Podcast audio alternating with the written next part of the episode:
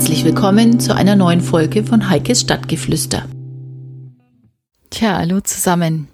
Das war für mich heute Morgen natürlich die Nachricht überhaupt.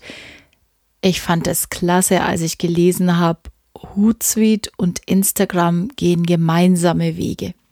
In letzter Zeit habe ich sehr, sehr viel Augenmerk auf Instagram gelegt. Zum einen beruflich, zum anderen natürlich auch für meine ganze Social Media Beratung und Mobile Reporting Geschichte.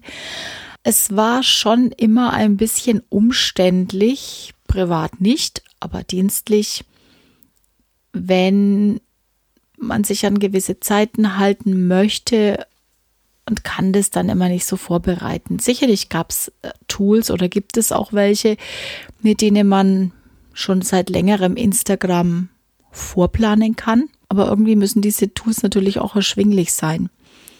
Und ich bin jetzt eingespielt auf Hootsuite. Ich nehme es zwar jetzt nicht exzessiv, aber ich nutze schon viele Möglichkeiten. Und seit längerem gibt es auch schon die Möglichkeit, Instagram zu beobachten über Hootsuite. Dass es jetzt möglich ist, auch Beiträge zu planen via Hootsuite für Instagram, finde ich natürlich klasse, weil dann kann ich gerade was, was meine dienstliche Social Media Arbeit anbelangt, doch ein bisschen flexibler mit allem handhaben. Also ich kann gewisse Sachen wirklich auf den Morgen legen oder auf den Abend.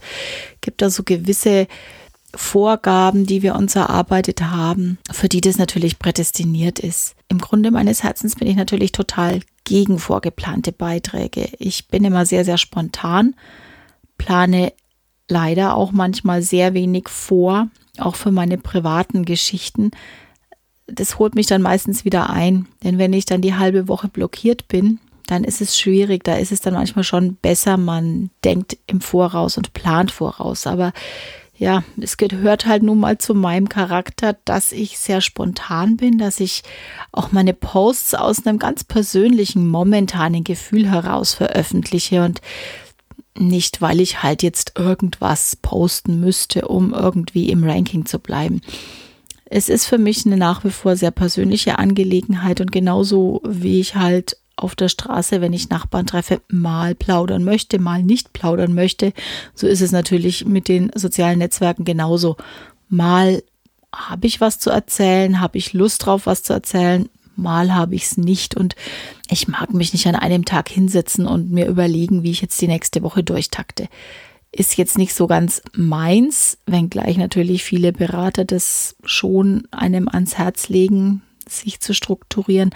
Nichtsdestotrotz, ich arbeite an mir und so ein bisschen planen gewöhne ich mir dann hin und wieder doch mal an.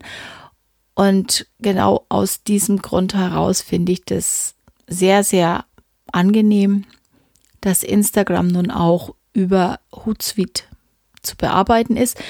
Insbesondere schätze ich daran natürlich, dass ich verschiedene Accounts in einem zusammenschließen kann. Also das war natürlich besonders lästig, wenn ich verschiedene Instagram-Accounts habe und ich muss mich jedes Mal ausloggen und einloggen.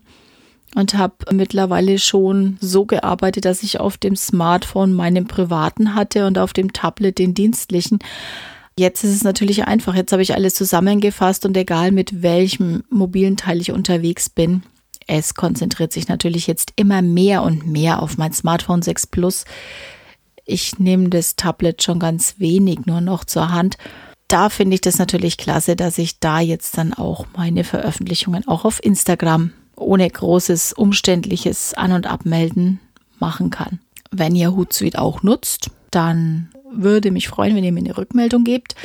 Ich denke, es macht schwerpunktmäßig nur dann Sinn, wenn man die Pro-Version hat, wenn man auch mehrere Accounts zusammenschließen kann, denn mit der, mit der Basisversion ist man dann doch ziemlich reduziert und limitiert. Auch das schätze ich und da ist meiner Meinung nach der Preis auch für einen Privatmenschen, der selbst bezahlen muss, noch erschwinglich gegenüber anderen Tools, die da gerne gehandelt werden, wie ich heute hörte, äh, die dann mit 250 Euro im Monat zu Buche schlagen. Also ich meine, das kann sich eigentlich eher nur eine größere Firma leisten.